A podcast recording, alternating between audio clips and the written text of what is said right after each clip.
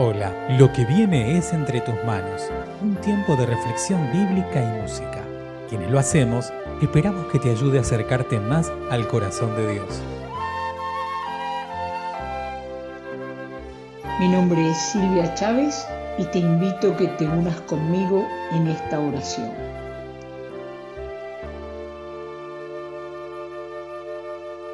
Qué privilegio Dios y Padre tu llamado a seguirte en primer lugar, a ser de bendición a otras personas. Y qué privilegio Dios y Padre, tu palabra y tu espíritu con nosotros, con nosotras. Gracias por ser un Dios que acompaña, que está presente y que no está callado. Amén. Nuestras voces y nuestro corazón te alaban y reconocen a un Dios que ha tomado la iniciativa al venir a buscarnos y acompañarnos. Recibe nuestra alabanza y gratitud, Señor y Dios.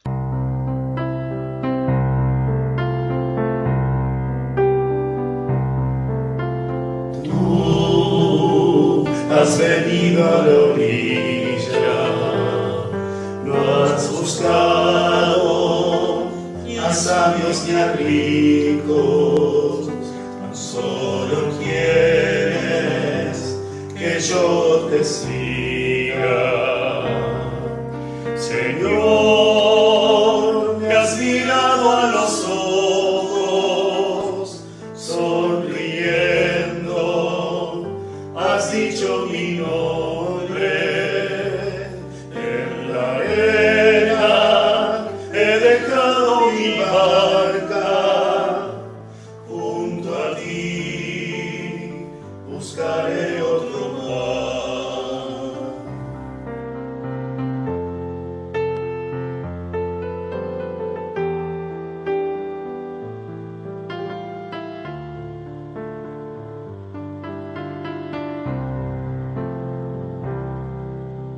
Tú sabes bien lo que tengo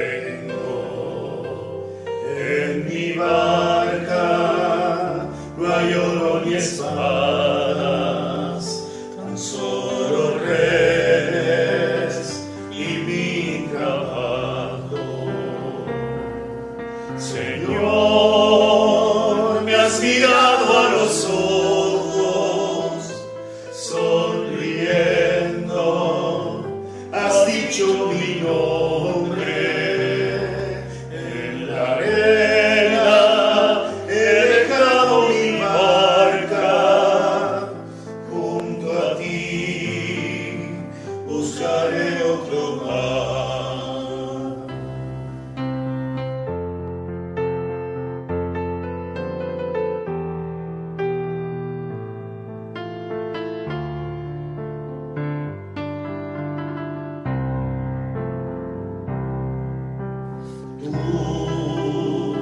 necesitas mis manos, mi cansancio, que a otro descanse, amor que quiera seguir amando.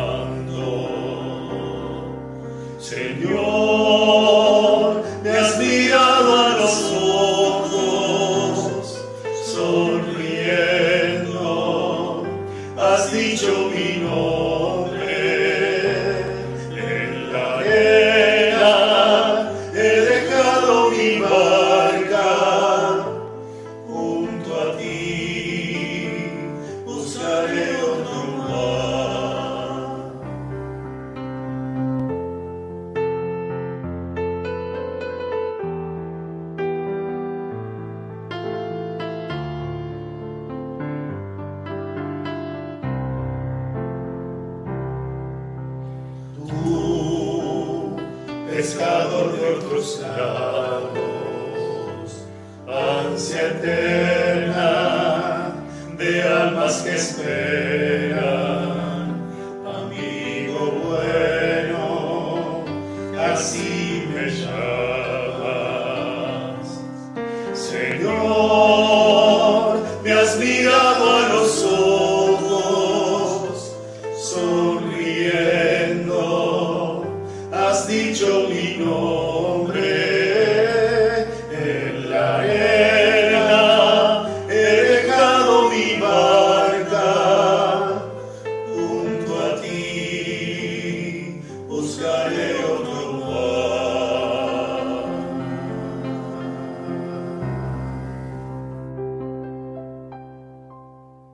El texto del día de hoy lo encontramos en el libro de los Hechos, capítulo 28, versículos del 1 al 10. Cuando ya estuvimos todos a salvo, vimos que la isla se llamaba Malta.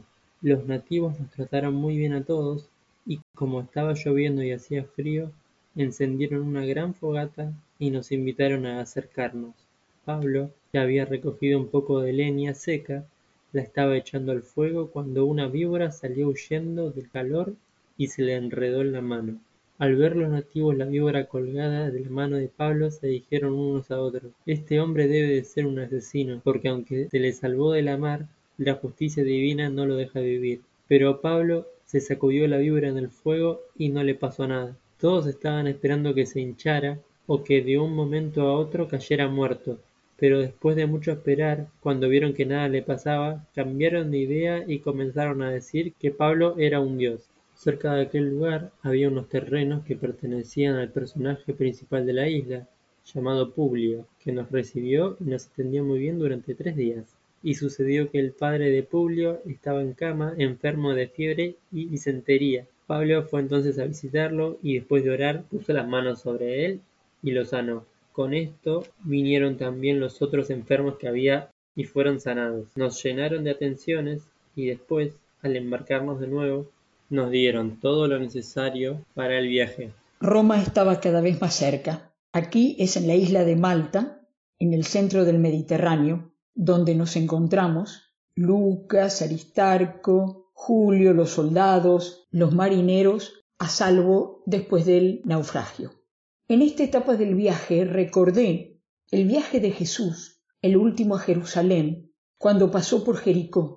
Allí se encontró con Bartimeo, el ciego. Allí se encontró debajo de un árbol con un hombrecito de baja estatura, con el cual fue a cenar. A Bartimeo le abrió los ojos físicos y a Mateo los ojos del entendimiento y del corazón. Similitudes que observo en estas dos viajes, el de Pablo y de Jesús. Ninguno va de vacaciones. Roma, centro del imperio, allí pasaban las cosas importantes. Y él va a ser juzgado porque apeló al César. Jesús va al centro religioso y político de Israel, Jerusalén. Allí pasan cosas y lo espera la muerte. Los dos con claridad de misión y sabiendo a quién servían, al Dios, el Altísimo, Señor de la creación y de la historia. Un Dios que acompañó de muchas maneras a Jesús, proveyéndole equipo, hermanos, hermanas, su misma presencia en el monte de la transfiguración, en el jardín de los olivos, un Dios cercano para Jesús y para Pablo.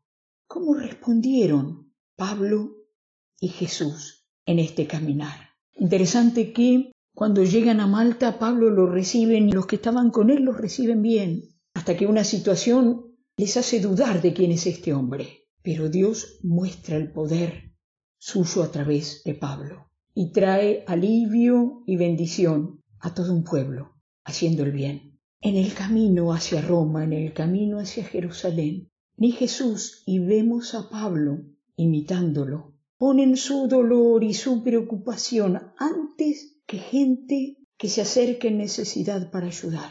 Pablo sabe que Dios ha acompañado esta travesía. Él lo ha llamado y lo ha llevado a salvo hasta aquí. Por eso, hermano, hermana, no mira su ombligo ni se pone en víctima. Cuando se desalienta, ahí hay hermanos y la presencia de el resucitado lo hemos visto en el libro de Hechos, que le habla y lo anima a Pablo.